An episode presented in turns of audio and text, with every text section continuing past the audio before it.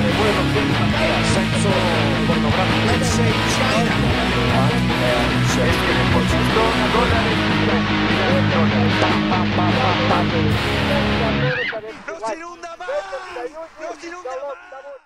Bueno, ¿qué tal amigos? Esto es Se tenía que decir una vez más, eh, como cada semana o semana y un poco. Eh, esta vez nuevamente tenemos un invitado, un invitado, la verdad, una, una de las, una cuenta de Twitter, o más, mejor dicho, la persona detrás de una cuenta de Twitter, eh, muy interesante que descubrí recientemente, la verdad, dentro de lo que es eh, la derecha tuitera, que es bien, bien variada y bien de una calidad un poco, diría, no sé, cuestionable. está bueno siempre encontrar cuentas que nos, que nos sirvan un poco para todos. Más allá de que no coincidamos en todo, eh, ni o quizás coincidimos en casi nada, pero eh, siempre con, este, está bueno encontrarse con gente inteligente. Así que le damos hoy un saludo acá a Tercio. Tercio maneja la cuenta arroba el la vamos a poner eh, abajo en la descripción. Y bueno, su usuario es Mundo Republiqueto. ¿Qué Mundo Republiqueto? Eh, ¿Cómo estás, Tercio? Decime qué es, o sea, qué, ¿en qué consiste? Ya, bueno, bueno, muchas gracias por, todas las flores que me lanzaron ahí, de ser inteligente y demás. Le, voy a avisar a mi mamá que, que hizo buen trabajo. bueno, te comento Mundo Republiqueto. ¿Ustedes saben lo que es una republiqueta? Eh, Estamos esperando. Explícanos, explícanos. Ya, ya, ya, Bueno, una republiqueta es básicamente una manera. Originalmente el término no tenía esta acepción, pero eventualmente la, adquirió.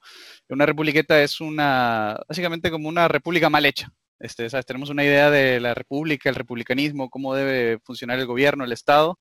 Eh, y la republiqueta es simplemente como algo que se pone las ropas de una república, pero al final es un desastre. Este, y bueno, si a eso les recuerda más o menos a los gobiernos este, hispanoamericanos, latinoamericanos, es porque es así. Entonces, Mundo Republiqueto es básicamente el mundo, el, nombre es el mundo, o sea, todas estas repúblicas hispanas que al final son republiquetas, todo, ese mundo, abordamos temas que tienen que ver con este... Eh, eso, pues, con, las ridiculeces que, ocurren en el, mundo eh, hispano. Ok. Y, la idea, o sea, estamos hablando de que vos crees en un mundo hispano, o en una hispanidad, o en, una comunidad hispana a gran escala, digamos. Y si no se divide en repúblicas, eh, ¿en qué, ¿de qué manera se configuraría? Bueno, eh, habría que entender, este, eh, o sea, ese, tema tiene mucha, mucha tela que cortar. Em, habría que empezar por entender de que el, mundo hispano como tal, este, se, la, misma España incluida, comenzando con, España, eh, por lo menos desde 1492 se conforma como imperio antes que nación. Entonces, este, justamente el mundo hispano tiene esa particularidad que si, por ejemplo, ves otros imperios europeos, por lo menos de Europa, este, no, no estoy tan bien versado en, imperios asiáticos ni, cosas así, eh, primero se formó, digamos, el concepto de nación y luego estas naciones formaron imperios o hicieron imperialismo, colonialismo, lo que tú quieras. Mientras que en España es distinto, o sea, como que en, España primero se forja como imperio en lo que, digamos, reconquistan eh, los territorios de la península, que en esa época, en ese momento, hay que recordar que eran en, el, siglo XV eran reinos diferentes, entonces, digamos, ahí mismo ya empieza la idea de imperio en que engloban distintos reinos, eh, eh, o sea, expulsan a los moros y se desbocan a América y en América este, no es que forman naciones, sino que forman este, otros reinos que son parte del, imperio español. De hecho, las, las, este, las, naciones o los reinos de aquí, de lo que llamamos el Nuevo Mundo, eh, también les decían las Españas. Y es solo después, digamos, en el siglo XIX, cuando em, empiezan a ver los ideales de la ilustración, este, digamos, se, se, construye el concepto de, de, lo que Gustavo Bueno llamaría la nación política en Francia. Eh, que se introduce esta idea de que no, que somos naciones y repúblicas y demás, y entonces se, y se, y se, y se, quebranta el imperio. Entonces, esa particularidad hace que sí haya un mundo hispano, al igual que de cierta manera, incluso hasta hoy día sigue habiendo un mundo romano, a pesar de que, digamos, la, la, materialidad del imperio romano, la materialidad del imperio español ya no existe, o sea, ya no hay, o sea, ya no hay sea, el imperio español no existe como tal. Sí, sí. Hay, hay, a propósito de esto, bueno, hay un tuit tuyo que me gustaría leer que tiene que ver con esto que me pareció muy interesante, porque es algo, por ejemplo, que yo no comparto para nada y me gustaría charlarlo, que dice así, todos los males del mundo hispano desde el siglo XIX se pueden resumir en que somos un pueblo de vocación y abolengo de imperium universal, pero que insistimos en conformarnos con ser naciones y peor aún, repúblicas. O sea, lo que vos ves acá es, un, es una especie de... El imperio español está como perdido, extraviado, enfermo. Yo, tengo una consultita previa. ¿A, ¿Cómo definimos, me gustaría establecer como, qué es hispánico y qué, es el hispanismo? Porque más allá de lo que nosotros podemos entender, me gustaría como sentar por lo menos para que incluso los oyentes tengamos todos un piso común de qué es hispanismo y qué es hispánico. Claro, claro. Este, bueno, lo hispánico es, digamos, proviene de, la concepción, eh, uno podría decir como que ah, lo español, pero no es realmente lo español justamente porque, de nuevo, como España se conformó primero como, o sea, se, conformó, la, España moderna, por decirlo así, la España a partir del siglo eh, ni siquiera la moderna, me estoy confundiendo. La España a partir del siglo este, XV o incluso un poco antes, ¿no? Porque obviamente las cosas no pasan, o sea, en 1492 todo sucedió ahí, ¿no? O sea, hay, antecedentes.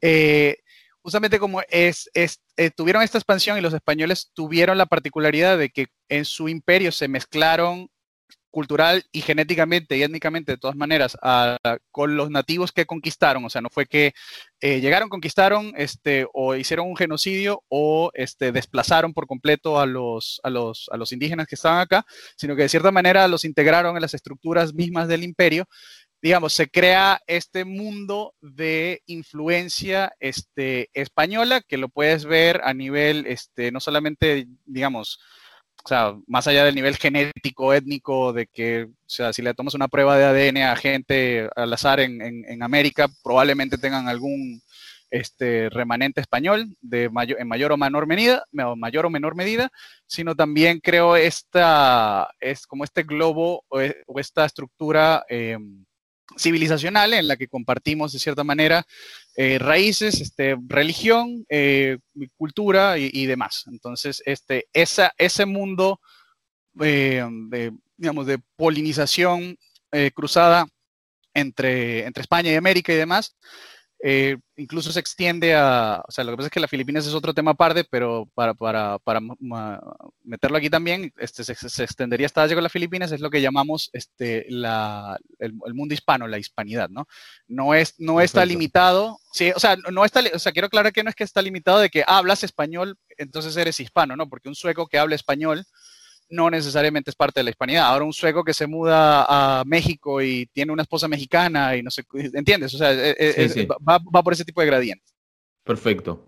Bueno, ahora sí, avancemos con el, con el, con Sí, o sea, volviendo entonces un poco al tweet. ¿Qué sucedió, o sea, en el, mundo hispano? Porque acá estamos hablando de, eh, digamos, el auge del imperio español hace unos cuantos siglos, pero luego eh, el, digamos, el, imperio español como que se dividió en, repúblicas y te diría que hasta la misma España hoy es eh, uno de los grandes, eh, una de las grandes naciones liberales del mundo, o sea, como, tan liberal como cualquier otra, ¿no? O sea, eh, ¿qué pasó en ese, en, ese, en, ese, en ese lapso de tiempo? ¿Qué sucedió, según tu parecer?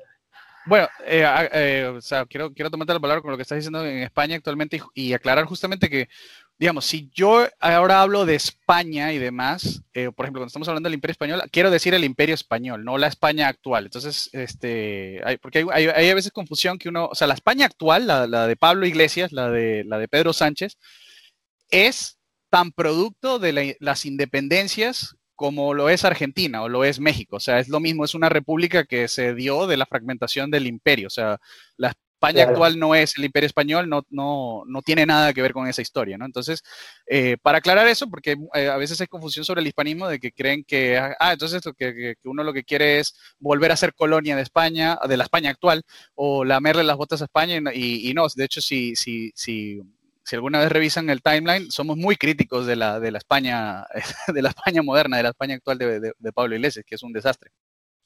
Entonces, entonces, ¿qué sucedió? Eh, bueno, o sea, varias cosas, o sea, procesos internos también, eh, en el que justamente como los reinos, el Imperio Español generó reinos propios, pues este, había cierto, cierto sentido de, ya de independencia, por decirlo así, de, autonomía, más que de independencia, de autonomía propia.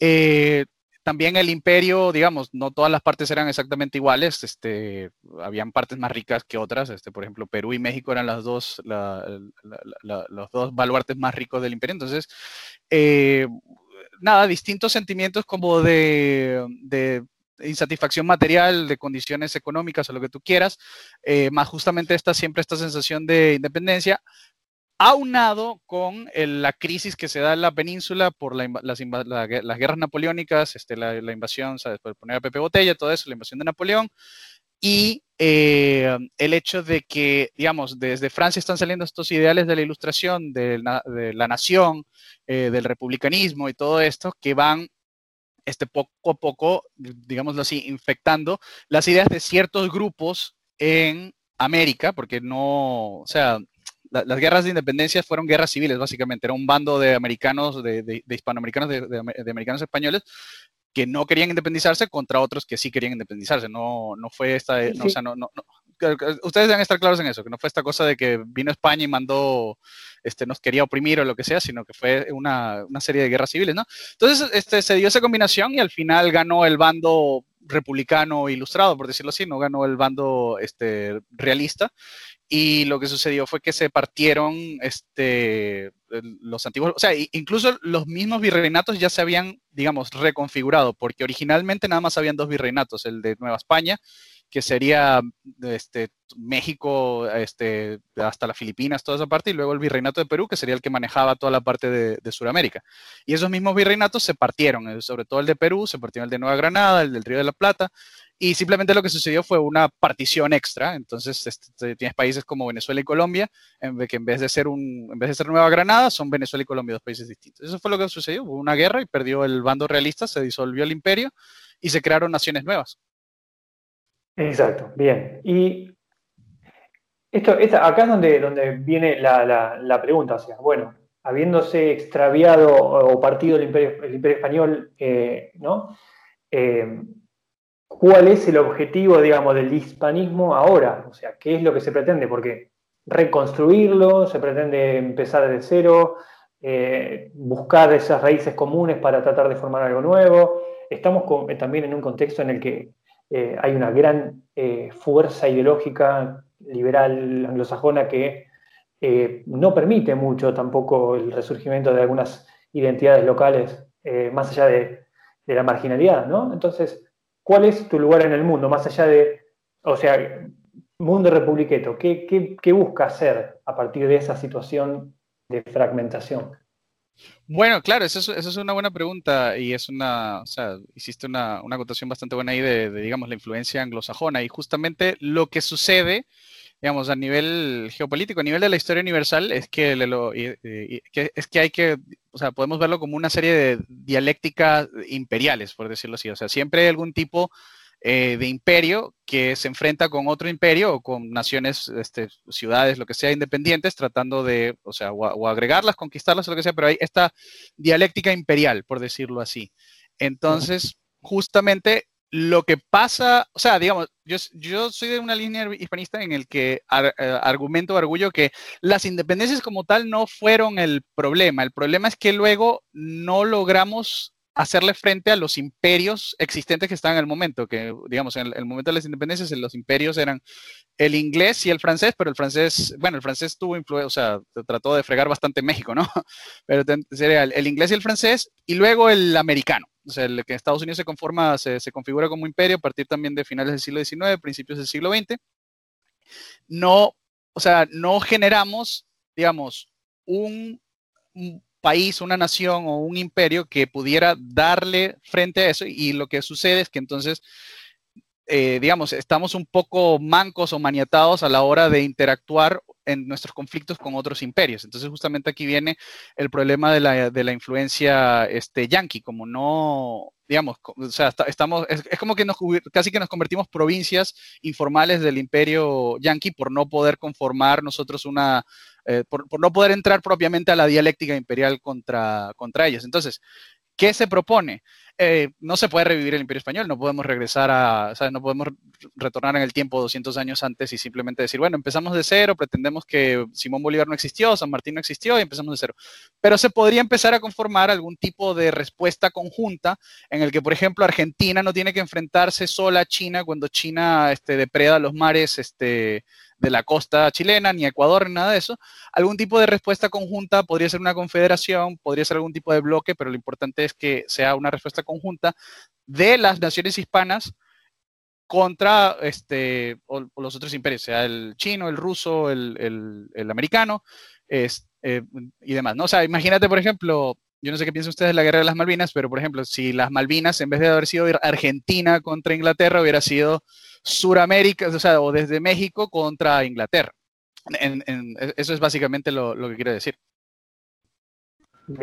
A mí, a mí me suenan algunos argumentos que, estás esgrimiendo ahora, lo tengo muy presente porque encima acaba de sacar un nuevo libro, no sé si, si lo conoces a Marcelo Gullo. Claro que sí. Eh, eh, bueno, Marcelo Gullo incluso acaba de sacar un nuevo libro, le, estoy haciendo como, como un chivo gratuito, ¿no? Pero acaba de sacar el libro Madre Patria, que también trata de, reivindicar quizá esta idea de la hispanidad latinoamericana y, creo que hay como varios focos ahí que, no, se terminan de resolver.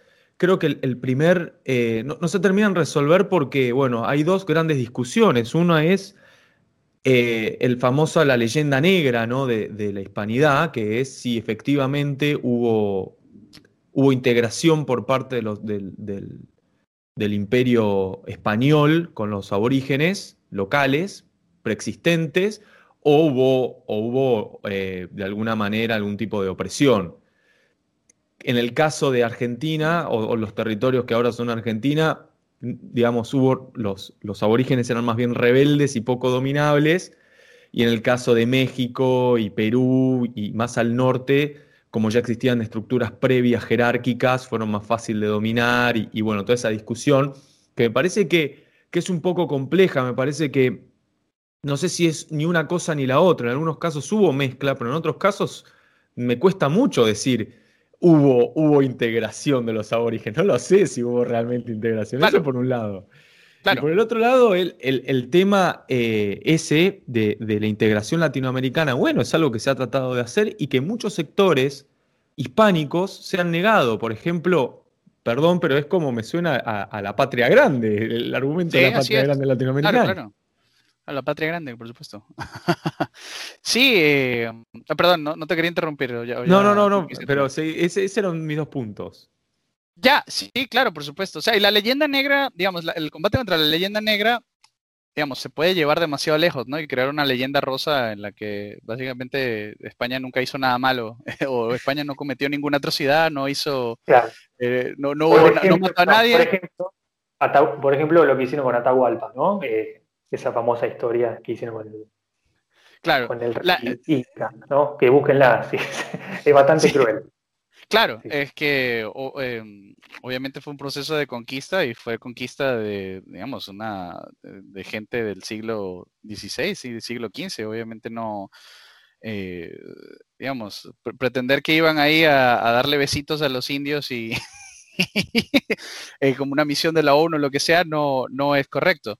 Pero, o sea, el, el problema con la leyenda negra es que es como una versión historiográfica en la que siempre se pinta lo que hicieron los españoles o los hispanos, en donde sea que fueran, eh, de una luz absolutamente negativa. Y lo puedes ver, por ejemplo, con el, aspecto del, mestizaje, en el sentido de que cuando se, o sea, el mestizaje se veía mal, o sea, digamos, antes de este clima antirracista que tenemos actual, progre, en el que, ¿sabes? Toda cuando el mestizaje se veía mal, este, a España la acusaban de haberse mezclado, ¿sabes? Como que la denunciaban por haberse mezclado con los indios, con los moros, etcétera, etcétera. Ahora que el antirracismo es la, regla del día y todo eso, uno diría, bueno, entonces, o sea, como que la reputación de España debería repuntar hacia arriba, ¿no? Porque se mostraron, no, no, no, entonces lo contrario, entonces es como que, ah, no, resulta que los españoles lo que hicieron eran unos violadores, este, asesinos, genocidas, entonces, esa es la leyenda negra, o sea, no es Está bien, eh, está bien, sí. Claro, más que, eh, entonces, claro, ¿qué pasa? No se puede responder con la, una, lo que se llama la leyenda rosa o la, leyenda dorada, que es caer en lo opuesto, que lo, lo, lo, que ya discutimos, que entonces que los españoles fueron todos buenos benignos, no pasó nada malo, no ocurrió ni, ninguna cosa fea, no hubo ningún español malo. El, lo que se arguye es que al final, digamos, la misión imperial de España, y quizás esto nos mete un poco más en el tema original que, que, Reaccionario quería hablar sobre el, digamos, la, relación de la religión con el Estado, es que el proceso de conquista y de, civilización, por decirlo así, de, generación de civilización aquí, aquí en América, eh, del Imperio Español, eh, fue guiado por unos principios muy católicos, muy religiosos, en el que incluso, yo no sé si ustedes saben de la polémica de Valladolid, ¿No? Igual, por favor, explícalo para los, para los oyentes. Ya, la polémica o el debate de Valladolid fue, ocurrió en la época de Carlos V y justamente estamos en pleno proceso de la conquista, o sea, porque ya estamos en México, este, digamos, Hernán Cortés está en contacto con el emperador, eh, o sea, estamos, estamos viendo todas esas estructuras imperiales estamos viendo además que los, los, los, indígenas, digamos, este, tú lo puedes ver en las cartas, eran gente inteligente, con alma, o sea, se, determinó que tenían alma, o sea, que no eran bestias, sino que este, eran gente inteligente, que les podías enseñar cosas, etcétera, etcétera, pero que eran, eh, o sea, eh, Tenían dominio, o sea, claramente para los españoles era claro que estas no eran una gente, por lo menos en, como dijimos, en México en, Perú, no eran unos salvajes ahí que estaban a lo loco, sino que eran dueños de sus tierras. Entonces los españoles, el emperador Carlos V, en plena conquista, mandó a detener el proceso de conquista para preguntar, debatir, el mismo imperio español, debatir con el mismo, ¿es moral lo que estamos haciendo? O sea, ¿tenemos derecho? A arrebatarle las tierras a estas personas. Entonces, ese tipo de procesos, digamos, no lo ves en ningún otro imperialismo, ningún otro colonialismo. Más, en más allá de... con, con, los ingleses y con los norteamericanos que se lo preguntaron eso mismo 200 años después. Claro, que se lo están preguntando ahorita 200 años y se están autoflagelando, ¿no? Claro, claro. Eh, entonces, eh, no, esto sucedió, Carlos V fue el que lo hizo, ¿sabes? El, sacro emperador, el emperador del Sacro Imperio Romano, el emperador español, en, plena conquista se lo hizo, el, debate de, Valladolid, y está la figura esta famosa de, las casas, que era un encomendador este, franciscano o dominicano, puede ser que me equivoque, perdón, era franciscano o dominicano, los dos más, más fuertes en esa época, ¿no? Que describió un montón exagerada, este es el problema, escribió un montón de cuestiones horrorosas que estaba pasando en el proceso de conquista, obviamente basadas en la realidad, pero un poco exageradas para la, digamos, para crear la polémica, y digamos, se lo tomaron en serio, o sea, no fue que le dijeron, cállate, cállate, este, no, cuestiones lo que estamos haciendo, esta es la voluntad de lo que sea, o sea, se, fue un debate, y, la, y, y, ese debate llevó a la conclusión de que los indígenas, no, o sea, que no se les podía hacer la guerra, o sea, la única manera de hacerles la guerra justa era porque, digamos, para, porque no eran cristianos, por decirlo así. Entonces, este, o sea, se hizo toda una racionalización, pero se, se logró. O sea, o sea, al final la, respuesta fue como que no sabemos, así que sigan con la conquista. Pero hubo todo ese proceso, hubo, este, digamos, eh, ok, digamos, tú puedes ver que hay crímenes y que hay, y que hay este, atrocidades que se cometen por los, por los mismos conquistadores y todo eso, pero luego ves que la corona los castiga, o sea, eran criminales, ¿entiendes? O sea, era, es como decir que eh, como hay crimen en China, entonces que el Estado chino promueve la anarquía o lo que, ¿entiendes? O sea, es, distinto a que hayan criminales a que sea una política de Estado. Entonces tú lo que estás viendo es que durante todos esos siglos lo que ves es un esfuerzo de la, de la corona, de, sí, de, de, las cortes y todo eso, de poner orden en el imperio, o sea, de, tratar de quitar los abusos, de, limitar estos problemas individuales que puede haber con, con los conquistadores abusando de sus, eh, de, sus, de sus encomiendas y de sus privilegios y demás. Entonces, eh, hay, hay ese tipo de diferencias, hay ese tipo de cuestiones que te hacen justamente pensar como que, o sea, digamos, si, si fue un, un, o sea, no, no, puedes, digamos, igualarlo así tan fácilmente con colonialismos o imperialismos de, de, de, otras épocas menos, o sea, del siglo XIX, lo que tú quieras, ¿no? Sí, exacto. Ahora, sí, o sea, fue un, fue un, eh, un imperialismo, digamos, quizás un poco más benévolo que otros, ¿no? sin embargo, siempre se hizo desde la posición de superioridad. O sea, es, algo normal. Uno, yo no, no, normal, correcto. de cosas porque es, algo común, ¿no? O sea, es algo que, no se puede pretender de otra forma. O sea, eh, es, algo saludable incluso que cada pueblo piense que, es en, cierto sentido superior del resto, porque si no, uno no tiene ni convicciones. No es lo mismo que ir y luego invadir a medio planeta y tratar de, de persuadirlo, ¿no? exacto. Bien. Ahora, Quiero enlazar un poco esto con el tema de la soberanía y de, la, de esta especie de unión latinoamericana. Eh, bien, esta unión latinoamericana, eh, o esta unión hispana de la cual vos hablás, eh, ¿sería una unión puramente política, pragmática, en el sentido de defendernos unos a los otros? ¿O necesariamente tendría que ser una unión más espiritual, con la religión eh, entrelazada necesariamente o que cada, o tranquilamente pueden ser una, unión de estados, eh, digamos, por, meras cuestiones de defensa, sin pensar demasiado en lo que cada uno cree o no cree. ¿Qué te parece?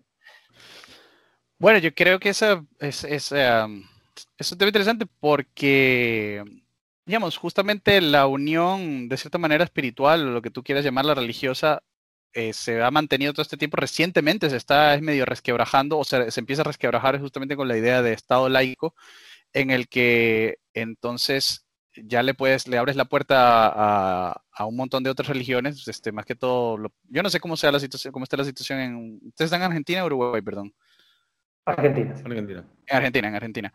Eh, no sé cómo está la situación en Argentina con los evangélicos y demás, con los protestantes, pero poco a poco se han estado abriendo eh, paso y justamente es que, o sea, eh, es como que todo está conectado de cierta manera, porque no, no te puedo, o sea, el debilitamiento del catolicismo en, no solamente en Hispanoamérica, sino en el mundo, se debe justamente a esta dialéctica imperial en la que el último imperio católico fue, o sea, el último imperio católico como tal fue el español, porque Francia habrá sido imperio, este, pero realmente no tenía vocación de imperio católico, o sea, no eran los defensores de, eh, ni los evangelizadores de nada, ni, los defensores de la iglesia en, ninguna parte. Entonces, al perder la estructura política, digamos, la estructura religiosa la hemos mantenido por este, inercia y por costumbre, hasta que poco a poco se ha ido resquebrajando. No diría que se ha resquebrajado de todo, no diría que todo está perdido. Entonces, justamente si se genera una unión política sería como el primer paso para poder este, rescatar, o sea, para poder hacer una defensa, una unión de tipo espiritual. Eh, porque justamente, fíjate, España no tuvo problemas, y aquí sí hablo de, o sea, hablo de la España en, la península, aquí, en, o sea, en, el Nuevo Mundo, eh, menos razón, España no tuvo las guerras de religión que no tuvo los conflictos de religión que tuvo eh, Alemania, por ejemplo, eh, porque no hubo protestantismo, o sea, la, Inquisición no dejó que, hubiera el germen del protestantismo, no hubo esa pluralidad, por decirlo así. Entonces, es, eh, justamente está muy unida, está muy pegada, y decir como que cuál sería primero la otra, justamente uno de los argumentos para hablar de de unión hispanoamericana, unión hispana en todo, en todo sentido, incluso unión ibero, que ya incluiría a los portugueses y los brasileños, o hay como que distintas capas de, de, lo que se puede unir. Eh, eh, pasaría por las dos cosas, ¿no? O sea, porque justamente la, esta herencia católica, eh, tanto cultural como religiosa, es lo que de cierta manera te da, es parte de, es pieza del rompecabezas de la unión política como tal. Ahora, en teoría, en, en, teoría podría, o sea, debería darse la unión política primero, o sea, ahora, sin, digamos, siendo, siendo laicos o siendo ateos en la argumentación, que no debería, este, en mi opinión, pero siendo así, o sea, la unión política podría ser independiente. De hecho, hay varios eh, comunistas, marxistas, no sé si ustedes conocen a, Santiago Hermesilla. Sí. No, no. Yo no, lo conozco, pero... no, no, lo conozco tanto. Claro, eh, claro, este, Santiago Armesilla, la escuela de Gustavo Bueno, este, ellos son ateos, o sea, son, se llaman ateos católicos, ¿no? Porque incluso ahí hay diferencias ateo católico, ateo protestante, Richard, los típicos ateos de internet, Richard Dawkins y todo eso, este, el, Amazing Atheist en, YouTube, son como ateos este, protestantes anglosajones y esto, Gustavo Bueno y, y Santiago Armesilla y demás serían ateos católicos. Eh, ellos desde su ateísmo, eh, igual proponen la, digamos, esta, esta unión, este, este, este tipo de compenetración eh, política, a nivel político. Yo tengo una pregunta. ¿Y, el catolicismo, qué sería? ¿En la órbita del papado de Roma?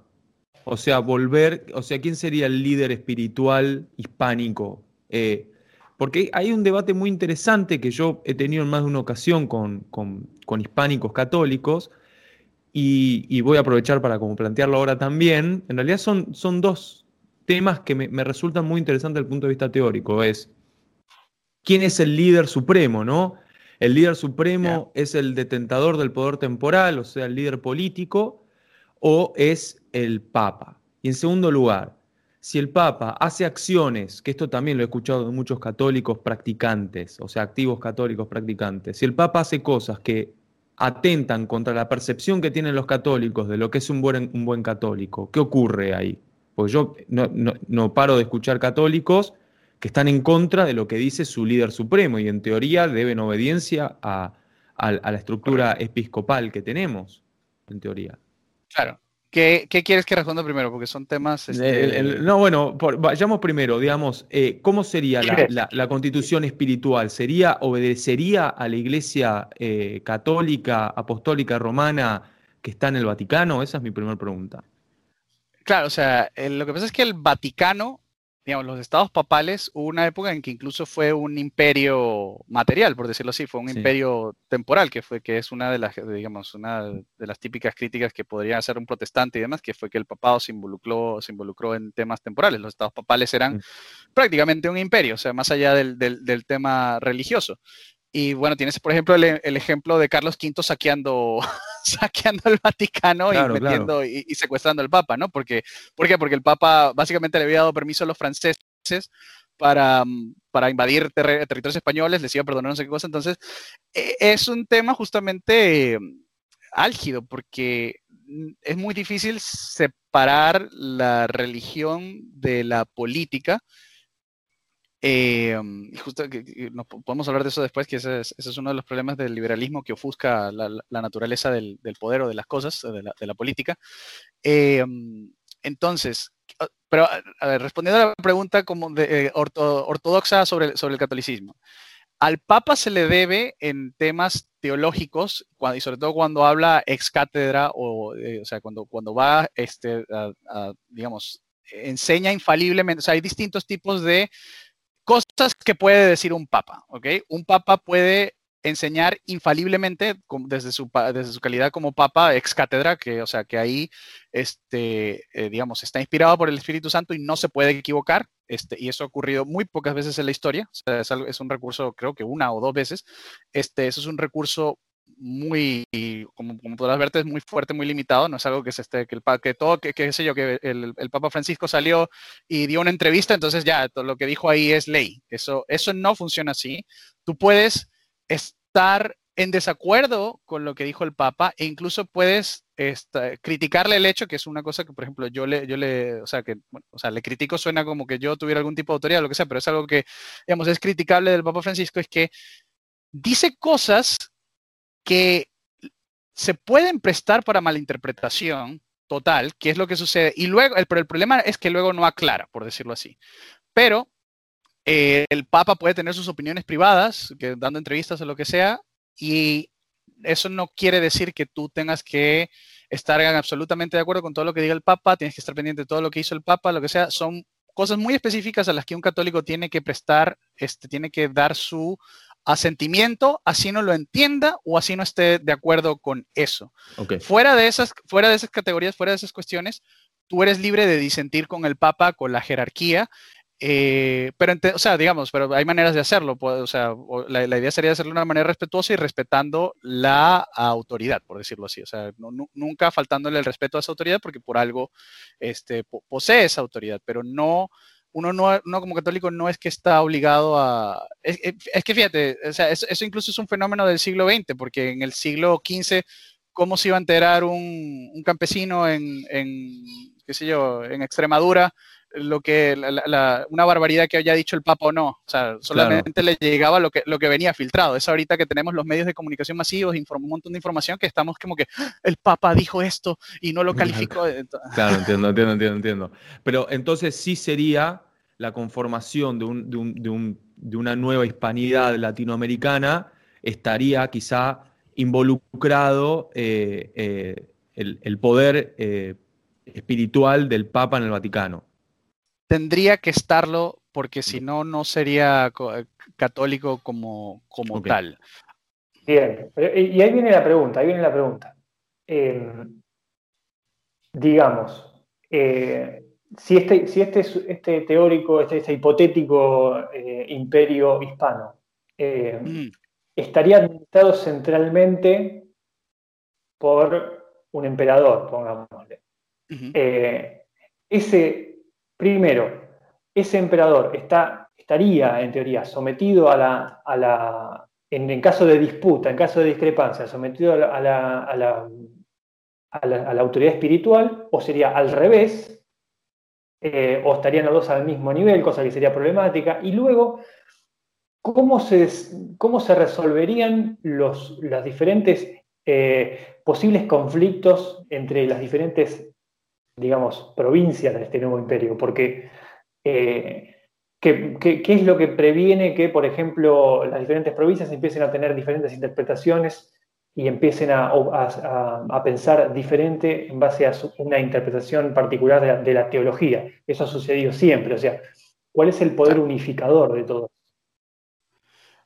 eh, nada, el poder unificador de, justamente por, e, o sea, respondiendo a tu pregunta primero, justamente porque necesitas ese poder unificador por encima de, digamos, los caprichos este, personales. Eh, bueno, quizás caprichos personales sea una manera no, muy caritativa de, decirlo, pero de, las diferencias personales o las diferencias de criterio entre provincias, es que justamente tiene que haber esta fuerza mediadora o esta, eh, esta entidad eh, que sea como mediadora en la que eh, la gente esté de acuerdo en, en seguirla.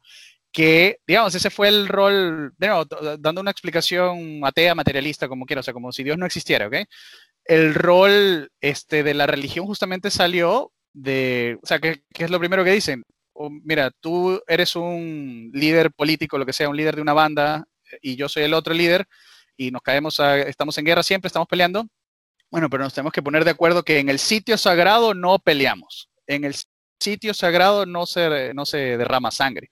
Entonces, digamos, el poder, por, eso es que el poder político, eh, bueno, eso es parte de por qué el poder político y el poder religioso, eh, el poder sagrado, por decirlo, por ponerle otro nombre, están tan intrínsecamente relacionados, porque el, poder sagrado o, lo sagrado, lo religioso, de cierta manera te da la racionalización, no la justificación material, porque la justificación material sería de plano la fuerza, por decir, los cañones, sino que te da la justificación, la racionalización, porque los humanos siempre tenemos que estar racionalizando las cosas que estamos haciendo, siempre tenemos que estar, estar como contándonos un cuento nosotros mismos de que lo que estamos haciendo está bien, estamos justificados.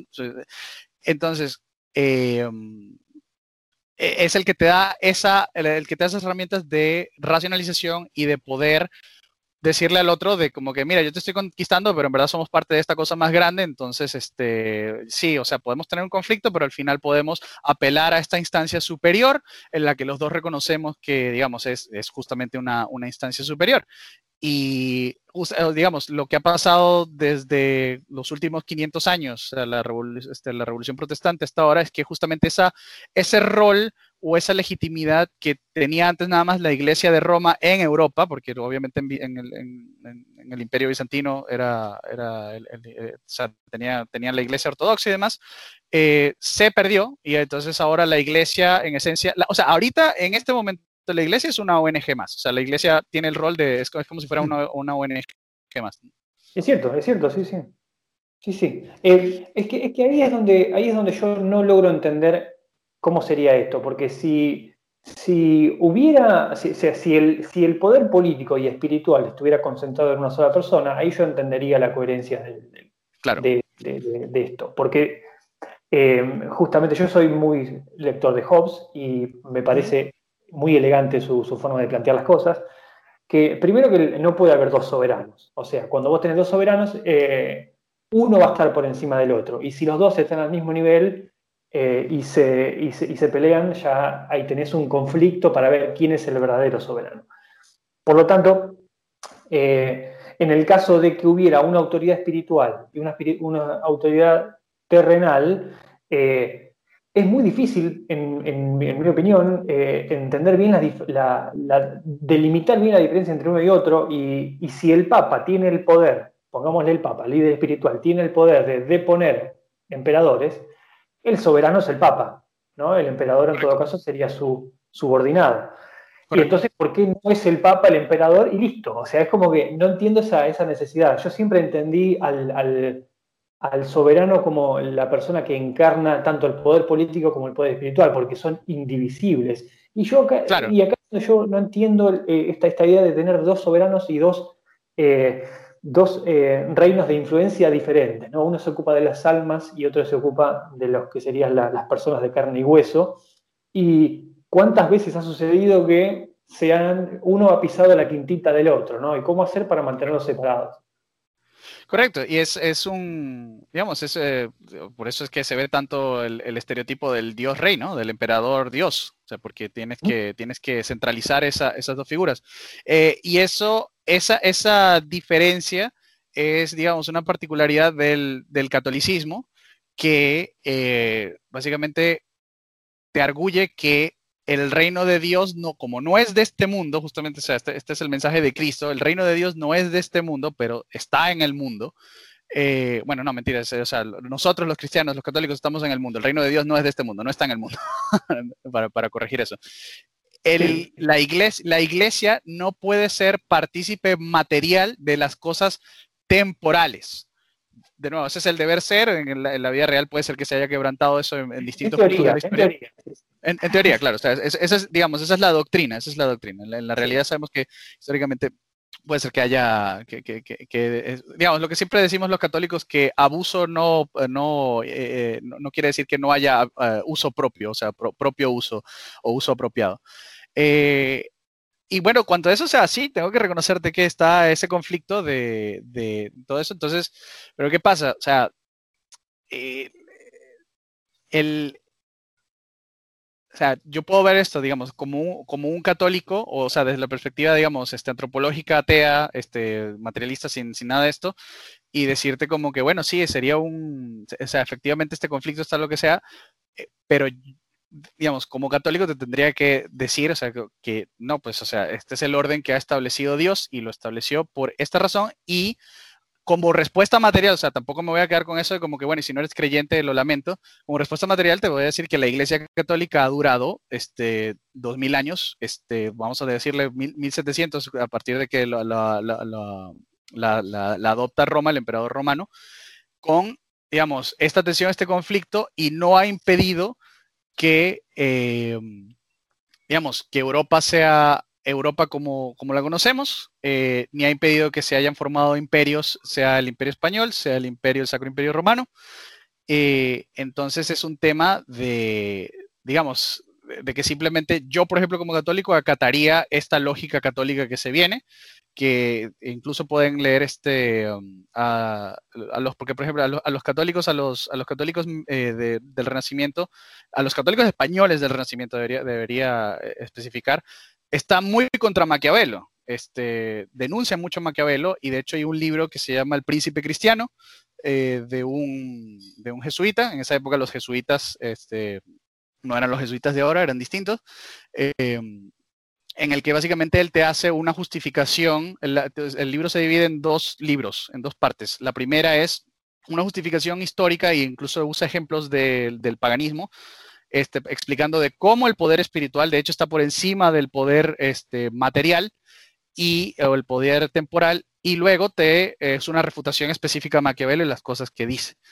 Ahora, la otra cosa es que justamente el, argumento, digamos, el argumento jovesiano o el argumento de que deberían ser la misma persona es, o sea, no, no es carente de mérito, no es una cosa que sea una, estupidez, pero justamente el problema es que se da a que, bueno, yo sé que Hobbes no tiene problema con esto, que se da, digamos, el, el poder temporal puede hacer lo que le dé la gana. O sea, puede, en, esencia, inventar los dogmas religiosos que quiera, eh, justificar cualquier cuestión que quiera hacer este, de otra manera, o sea, de, su propia manera, porque tipo Enrique VIII, este, me quiero divorciar, entonces ahora Dios dice que el divorcio está bien, ese tipo de cosas, en vez de simplemente asumir como, bueno, eh, o sea, ¿qué, ¿qué, es lo que pasa con el catolicismo? Y esto lo puedes ver en el libro de Rivadeneira, que es que vas a encontrar en que el poder temporal muchas veces va a ir contra el poder de la iglesia. O sea, eso simplemente va a suceder. O sea, nunca es algo así perfecto del deber ser de que, ah, como, como creo en Dios, entonces nunca voy a romper sus mandamientos. Pero mm. hay un, digamos, hay una fuerza que compele al gobernante a, a comportarse, a no, digamos, a no creerse realmente, o sea, porque justamente eso es lo que, digamos, crearía como un despotismo, el que si tú realmente te crees que eres un Dios, no hay nadie por encima de ti, yo soy el, el, puente entre Dios y la y la y, el mundo, eh, pues entonces lo que yo haga está, está justificado de cierta manera. Y esto es un poco también, yo sé que es una caricatura, puede ser que haya sido así como puede ser que no, este, pero ese, es el problema. perdón. Sí. Sí, sí, no, no, eso es lo que no, eso es lo que a mí no me cierra, porque claro, claro. puedo, eh, puedo inventar cualquier religión y, aducir que yo, que, mi poder eh, viene, proviene de Dios, digamos, y, lo y básicamente no hay, o sea, no existe realmente la limitación, la limitación es, el, es el poder en todo caso que se me opone, y lo que limita, en mi opinión, a los gobernantes o limitó en su momento, no era tanto el poder espiritual, sino la Iglesia Católica como, la Iglesia Católica como un poder político real, concreto y eh, imperial, digamos, ¿no? Pero, pero, pero, fíjate, pero fíjate que, o sea, ciertamente la Iglesia Católica como, como imperio material, como imperio este, temporal, este, ciertamente tuvo ese rol de cierta manera. Pero si tú ves la historia de los reyes cristianos, ves que realmente, o sea, sí, sí, se, o sea, sí seguían, este, sí se, sí se trataban de adecuar a lo que, digamos, dictaba este poder extratemporal, al punto de, como te dije, o sea, a Carlos V el Vaticano no lo obligó a hacer la, la, polémica de Valladolid, ¿no? Eh, entonces, justamente los, los, teóricos, los escolásticos españoles, eh, denunciaban a Maquiavelo porque Maquiavelo es el que justamente, o sea, eh, plantea esta, o sea, desacraliza la labor o la responsabilidad con lo sagrado que tiene el gobernante al hacerlo, o sea, eh, hacerlo enfocarse en, digamos, el pragmatismo del poder, pequeños pragmatismos. Entonces yo tengo un dicho que también tuiteé de que de, que de pragmatismo en pragmatismo vamos al infierno todos. entonces, o sea, si ves la historia de Europa, sí ves que a pesar de que hay conflictos del, del poder temporal con el poder atemporal, sí también hay un esfuerzo del poder temporal en adecuarse, cuando realmente son creyentes, de adecuarse al poder atemporal. Y una, por ejemplo, una, de las cosas con las que, digamos, Roma castigaba a los, a los gobernantes era con la excomunión, o sea, no era con que, mira, voy a poner tu ejército, voy a poner la, Guardia Suiza ahora en tu capital o lo que sea, sino era de como que, señor, usted ya no es parte de la Iglesia Católica, entonces... Eh, pero, perdón, que interrumpa. Eso tenía una consecuencia muy concreta que era que los sujetos, los súbditos de ese, monarca, de ese rey, de lo que sea, ya no, le, ya, no ya no tenían por qué prestarle obediencia. Entonces es como que eh, tenía una, consecuencia política muy concreta, la excomunión, más allá de la parte espiritual. ¿no? Claro, pero digamos, el, príncipe podía decidir, bueno, yo obligo a mi pueblo a, a, convertirse, que eventualmente fue lo que pasó eh, con el protestantismo. Ese es, el problema, digamos. Es este, el, el, o sea, digamos, críticas al, esto, sería como una tangente, eh, críticas, herejías y demás en el catolicismo siempre existió. La diferencia fue que en el caso del protestantismo encontraron eh, suelo fértil en, en, príncipes, o sea, en el poder temporal, ¿no? Que lograron romperse con eso. Entonces, o sea, es como te digo, o sea, depende de la, de la, no, no, o sea, no, no de la perspectiva, pero sea, si eres creyente realmente en el poder superior o no. O sea, si lo quieres ver desde el punto de vista ateo, material o lo que sea, siempre vas a poder dar estas construcciones, este, digamos, puramente materiales, pero el, digamos, el argumento este, desde el teísmo y todo esto es que justamente cuando tienes creencia de verdad, o sea, digamos, cuando el, el gobernante se siente atado por algo que, es, que va más allá de él. O sea, si él sabe que simplemente no puede hacer este, su voluntad de cierta manera, legitimándolo por la fuerza como quiera, etcétera, vas a tener, este, digamos, este príncipe cristiano bueno que te va a generar este, buen gobierno, lo que tú quieras, este, o sea, no, no necesariamente va a haber eso. Pero sí, o sea, es innegable, o sea, es innegable que existe esa tensión entre los dos poderes y existe ese tipo de contradicciones entre, entre como que cuál es el más poderoso, cuál es el, cuál es el menos poderoso. Y desde, desde, el, desde el punto de vista del, del, catolicismo, justamente una de las debacles que nosotros pensamos de, la modernidad es eh, justamente que se perdió toda la sacralidad del poder, porque ya ni siquiera o sea, ya ni siquiera es que el, tenemos dioses emperadores ahí puestos, sino que, o sea, es todo, o sea, la naturaleza del poder mismo estaba ofuscado completamente. Nadie es responsable de nada, nadie le debe nada a nadie, nadie tiene responsabilidades con, con nada con, y con, con, nadie más.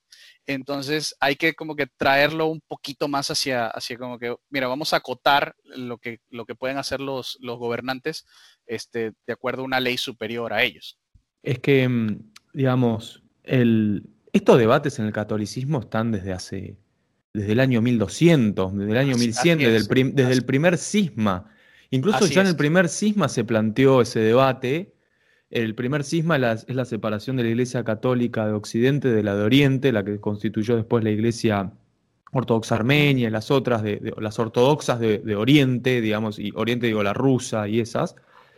Y, ya eh, Gidio Romano en el año, no sé, 1200, 1300 planteaba cuál es la verdadera naturaleza del poder, ¿no? Y, en ese momento, en, aquel debate, eh, mientras en Roma, y esto es lo, interesante, mientras en Roma, eh, el primer cisma, la Iglesia Católica, el Vaticano, digamos, detentó el poder por esta serie de debates que siempre existieron, eh, ya en, en, Oriente la cosa había sido distinta, porque la Iglesia Ortodoxa de Oriente, el patri digamos, fíjate con cuál es el nombre que recibe el, la cabeza de la Iglesia armenia, es, es, el patriarca, pero no era el líder político. Entonces ahí ya, cuando en el, en el mundo se separa, ese debate siempre estuvo muy presente, quién es, dónde está la verdadera naturaleza del poder. Eh, el caso de Gidio Romano justificaba eh, el, poder, el verdadero y último poder es el de la Iglesia Católica y después, producto de clima de época, porque también creo que hay que situar eh, el debate, ¿no? el debate de Hobbes y, de Locke y de todos estos contractualistas, eh, el debate de Locke, que, digamos, el debate de Hobbes, ¿cuál era?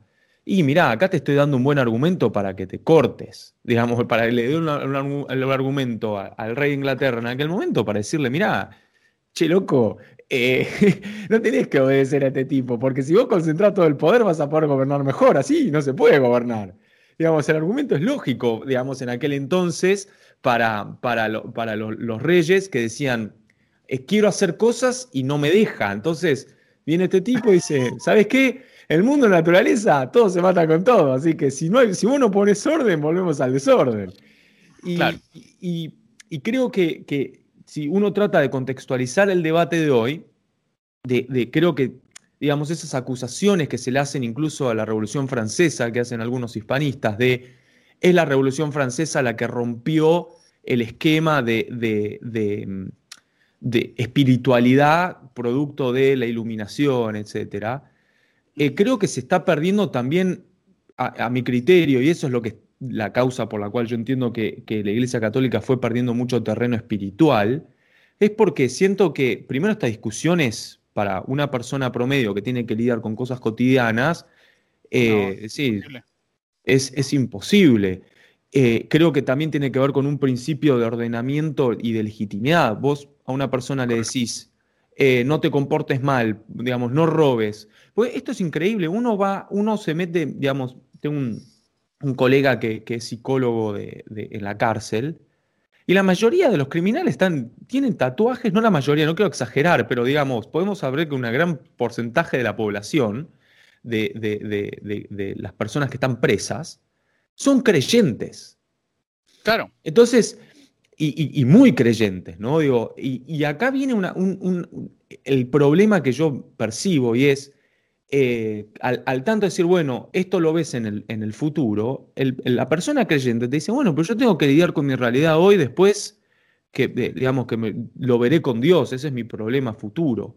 Entonces creo que en realidad el problema, digamos, de, la hispanidad, en, este debate entre, digamos, quién, quién debe, quién debe eh, eh, digamos, gobernar o, cuál es el principio rector que, digamos, eh, moral que debe tener una sociedad, me parece que justamente hay una disociación tan grande con la realidad de la persona cotidiana que cree o, el ah, potencial creyente que decís, este tipo me está hablando de una cosa, yo no puedo, mi, realidad es otra, digamos, anda, digamos, al, o te vas a un extremo o te vas al otro, ¿no? Digo, estás en Medio Oriente y, pasan a creer en Alá porque es, un, es, un, es, un, es una versión de Dios un poco más aguerrida. Sí. Es, es que digamos, yo también, por ejemplo, he pensado, la política es para los hombres libres, por decirlo así, o sea, los esclavos no se metían en política. Entonces, digamos, no hay que pecar de fundamentalismo democrático, yo no lo hago, de pensar de que, por ejemplo, yo tendría que convencer a la mayoría de las personas para que sean hispanistas para que el hispanismo suceda, ¿no? O sea, es como que habría que convencer a las personas claves, por, decirlo así. Eh, o sea, eh, y digamos, siempre hay, yo no sé si ustedes le, han leído a, a Nassim Taleb, Sí, sí, sí, el, eh, del cine negro.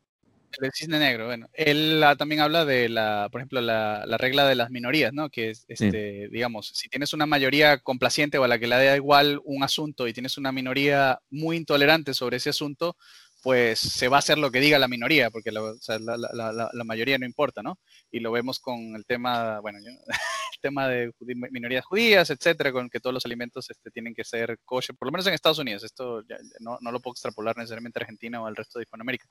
Pero sí, este, volviendo al tema de lo del poder, este, es un debate, o sea, es, un problema justamente porque, eh, digamos, justamente el argumento sería de que la Iglesia Católica no debería o puede tener poder temporal, o sea que como que no se debería meter en las cuestiones de temas este, temporales, pero por ejemplo, sí, pero eh, y, los gobiernos entonces no se deberían meter en temas atemporales, ¿eh? y esa es como que la, la separación de eh, iglesia-estado más racional que podrías tener, o sea, que, es distinta a la que, a la que tenemos ahora, pero obviamente siempre va a haber conflictos, porque entonces luego está el conflicto de la definición de ¿es este tema material tal cual, o, tal cual. o, es este tema temporal o no es temporal?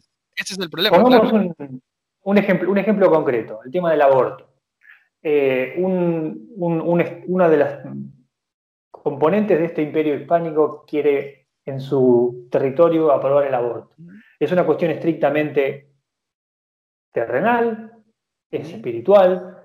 ¿Qué pasa eh, o sea, ¿quién decide si el, gobernante... Eh, vamos a poner un, caso muy concreto de que este, esta persona cree que el, aborto sería beneficioso para la sociedad en cuanto a quizás un problema de, superpoblación. Vamos a poner un ejemplo tonto. Pero por una cuestión de gobierno, una política de gobierno, cree que el aborto, o sea, la legalización del aborto es beneficiosa para la sociedad donde vive. Mientras tanto, el poder espiritual está en contra de eso.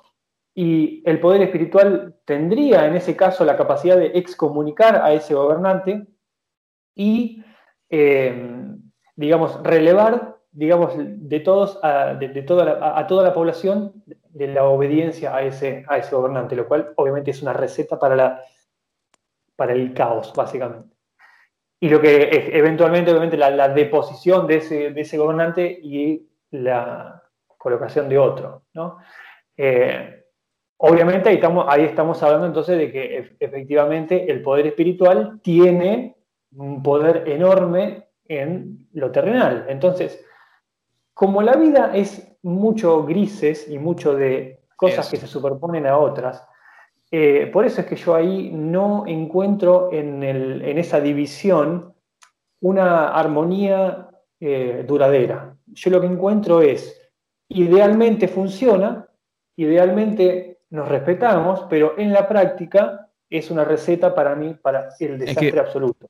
Es que Riax, por eso, por eso el gobierno, la forma de gobierno, y ese es el debate de por qué quizás yo me paro, aunque sea en una republiqueta, es que lo que se estableció es el procedimiento. no importan los, ya no importa la legitimidad del argumento, sino el procedimiento. ¿Y cuál es el procedimiento? En este caso, que elija la mayoría, o que elija el representante de la mayoría, o que elija algo, o sea, lo que gobierna es un procedimiento, no gobierna un criterio o un argumento o quién tiene la verdad incluso. Quizá el que, el, que, el que mejor miente convence a todos de que tiene la razón, pero ¿qué, qué es lo que gobierna en nuestros sistemas? Es un procedimiento y el procedimiento es... Sí. Perdón, no, termine, perdón, perdón. No, no, no, es que esa es básicamente la idea, digamos, no. Ah, claro, en los debates de, arbitrariedad, quién tiene que detentar el poder, se decidió, digamos, se encontró que la forma más óptima para evitar que nos matemos entre todos, por quién tiene la razón, es un procedimiento. Claro, pero entonces justamente la pregunta sería, o sea, como que cuál es la legitimidad del procedimiento, o sea, el procedimiento en sí mismo. Estamos todos de acuerdo que este va a ser el procedimiento de todas las elecciones. Por eso, pero o sea, al final siempre tienes que partir de un punto, digamos, dogmático, dogmatizado. Es como que el procedimiento en sí mismo es lo mejor porque sin el procedimiento es lo peor. Entonces, o sea, porque sin el procedimiento todos nos mataríamos a lo que sea. Sí, sí, es burocratizar la política. Absolutamente. yo, entiendo, yo, yo, entiendo justamente, pero es, siempre hay, es como, como dicen, o sea, la vida es grises, o sea, la, vida material, digamos, del mundo de las ideas, pasar algo del mundo de las ideas al mundo real, te tienes que enfrentar con mucha fricción, ¿no? O sea, hay, mucha fricción.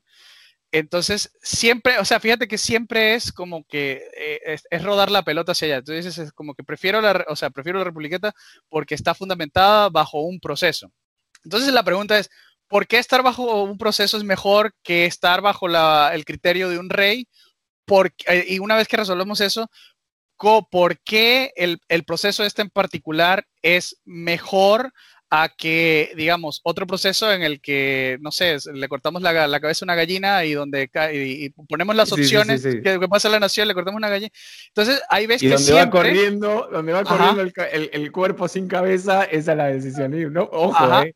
Para los gringos el azar era un gran criterio de selección también. Siempre, toda la vida, siempre, es que fíjate, o sea, siempre ha habido adivinadores, siempre ha habido magos, o sea, el poder político siempre ha tenido que consultar algo que esté fuera y que considere él mismo, o sea, esta es la cosa, que considere él mismo está por encima de él, que le diga, que le, o sea, no, que le asegure, pero que le, le, provea de cierta manera una, alguna manera de romper empates o de romper, este, de, tomar decisiones. Entonces, siempre estamos, este, como que rodando la bola hacia allá, hacia, hacia que las cosas tienen que estar fundamentadas en algo eh, digamos, que, al final sacralizamos, porque si no lo sacralizamos, o sea, si no sacralizamos la democracia, ¿ok? Si, si, si, la, si la, republiqueta no sacraliza la democracia y no la vuelve algo sagrado, pues entonces la gente se va a sentir libre, o, quien sea, de simplemente un día, bueno, ya no hay democracia, o sea, el a, la, a, la a la pacotilla con tu, al caño con tu proceso, porque no, pero en cambio, no, hay que proteger la democracia.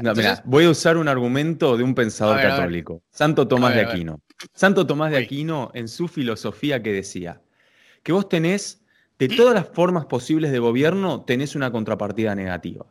Entonces vos podés tener una monarquía, pero el peor de los escenarios de una monarquía que vendría a ser lo positivo es una tiranía. Correcto. Vos podés tener una aristocracia, o podés tener, no sé, creo que en su momento utilizó como una plutocracia o algo, como algo negativo.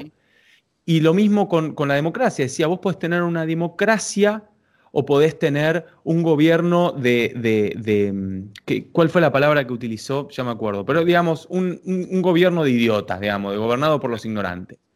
Entonces, ¿cuál era el punto del argumento de Tomás de Aquino, que creo que fue lo que eventualmente hizo mucha mella? Y es, ¿sabes cuál es el problema? Que una monarquía es el mejor tipo de gobierno, es mejor que la mejor democracia. Una monarquía, una buena monarquía es mejor que una buena democracia. Correcto. El problema es que una tiranía es peor, es el peor sistema de gobierno, porque te toca un tirano loco, como en Corea del Norte, y estamos todos, estamos al piso. Y en cambio, en la, en, la, en la, demagogia, demagogia, utilizó la palabra, en vez de democracia, demagogia. En los gobiernos demagógicos, ¿qué pasa? No es el peor tipo de gobierno, es un gobierno malo, digamos. Eh, la peor democracia no es el peor sistema de gobierno posible. Entonces es mejor tener una mala democracia que tener una mala, una mala monarquía. Entonces, ante el, ¿cuál, ¿qué es lo que hay que hacer? Hay que evitar el peor de los escenarios, no hay que buscar el mejor de los escenarios.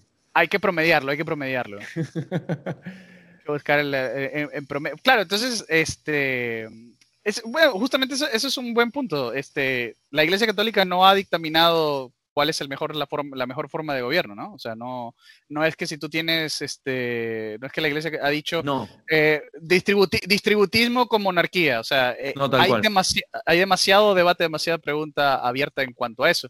Y entonces, obviamente, en Internet vas a, en Internet que te encuentras los bandos que, digamos, estéticamente preferirían la monarquía a la democracia, por ejemplo. O sea, pero sí, a veces, es, una cuestión estética. Sí, sí. Ajá, sí, correcto. Es una cuestión estética, sí. Una cuestión estética.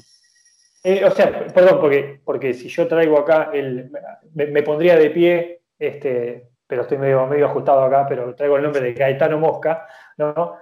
Y para él, básicamente, todos los gobiernos son oligarquías, o sea, es decir, todos los gobiernos son mm, minorías gobernando mayorías. No importa cómo lo disfrazan. Siempre. O sea, porque el, el, reino gobierna solo eh, y tampoco la mayoría gobiernan todos. Siempre gobierna un grupo selecto eh, a una mayoría. Y la democracia verdadera, que es la democracia directa, sí es para mí peor que la peor de las monarquías, porque es el, es, el caos absoluto.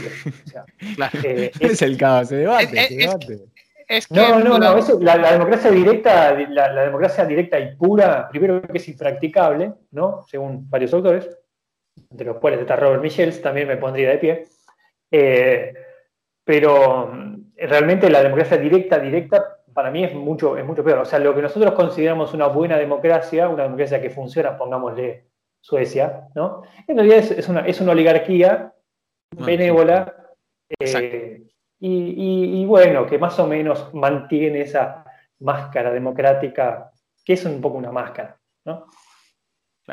Es que, de nuevo, volviendo al tema, a lo, que dije antes de, o sea, solo los hombres libres pueden participar en política. Entonces, la idea misma de que tú vas a lograr que toda la gente se involucre en el proceso político de una manera racional o lo que sea, es, es absurdo. O sea, la democracia te sirve en contextos muy acotados en el que la decisión le tiene que afectar, o sea, y la persona tiene que entenderlo directamente, o sea, que sea una cuestión de que la persona, cuando tú te juegas la piel, o sea, cuando tienes piel en el juego, este, es que la democracia puede funcionar en contextos muy, muy, muy acotados. Por esta cuestión de que yo voto y, para ver si apoyamos a Palestina o a Israel, que va a saber la gente de...